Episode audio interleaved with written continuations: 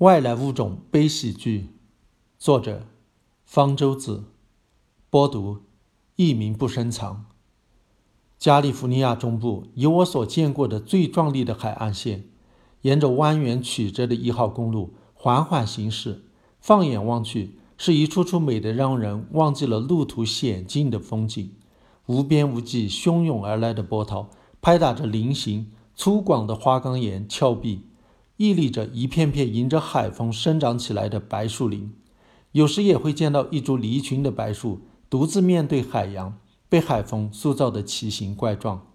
在蒙特利海湾著名的十七公里车道景区，其标志就是长在深入海中的悬崖上的孤独白，迎风招展，仿佛一株迎客白。如果没有这些被称为蒙特利白的特有物种，加州海岸线的风景将大为逊色。看着蒙特利白，特别是看着孤独白，不得不让人惊叹其生命力之顽强。它们的寿命大约是三百年，在死后，其树干也不会很快腐朽，而是变成鬼木。有谁会想到，当蒙特利白在两百多年前被人们发现的时候，这种更新式的遗物正濒临灭绝，而蒙特利海湾的两处小树林。是他们最后的避难所呢？是其美丽征服了人类，也拯救了他们自己。人们在加州海岸大量的种植蒙特利白，特别是在蒙特利海湾，更是满山遍野，成了加州海岸的象征。1838年，蒙特利白漂洋过海被引进到了英国，随后又向欧洲和澳洲其他国家传播，装点着世界各地的海岸。加州海岸满山遍野还分布着另外一种植物——冰叶日中花。不过在车中难以注意到，这是一种低矮的草本植物，在一大片一大片密密麻麻多肉的叶丛中间，盛开着红色、白色或者黄色的放射状花朵。这种在加州公路两旁随处可见的植物，并不是加州的原有物种，它原产南非海岸，作为观赏植物被引进到了世界各地。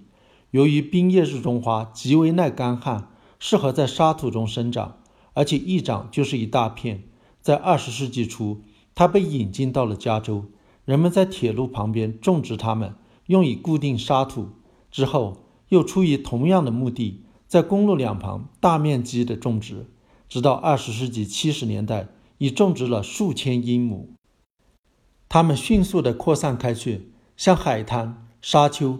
岸边灌木丛、树林蔓延，能适应各种各样的土壤和气候。即使在有竞争物种和草食动物存在的地方，也能建立自己的殖民地，组成一整片不断扩展、密集的几乎无法穿透的像地毯一样的草丛。有一个发生在1980年的真实故事，可以反映这种草丛的密集程度。加州一个乡村俱乐部的高尔夫球场有一片冰叶日中花的草丛。球一旦滚入草丛中，就再也捡不回来。该高尔夫球场的练习用球以惊人的速度在丢失。在排除有人偷盗的可能性之后，冰叶日中花草丛成了怀疑对象。用推土机将其清除后，竟找到了一万两千个练习用球，可供该球场使用四年。但是，冰叶日中花草丛所能吞没的，并不仅仅是高尔夫球，它们疯狂的扩张。不仅占据了本地物种赖以生存的空间和资源，而且由于防止了沙丘的自然流动，使一些适合在沙丘中生存的物种受到了致命打击。此外，冰叶日中花能增加土壤中的盐分，抑制了本地植物的生长，并影响了土壤动物的生存。因此，它现在在加州被视为是有害的外来入侵物种。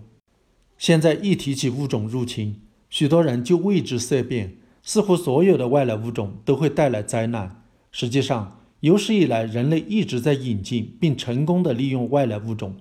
我们今天所栽培的植物、所饲养的动物，大部分都不是本地原有的。这个引进输出过程将会一直持续下去，不可阻挡。但是，人们也很容易忘记，一个外来物种被有意无意地引进某个地区时，有时会破坏生态平衡。成为危害，在人类引进物种的历史上，既有蒙特利白这样的喜剧，也有冰夜日中花这样的悲剧，不可一概而论。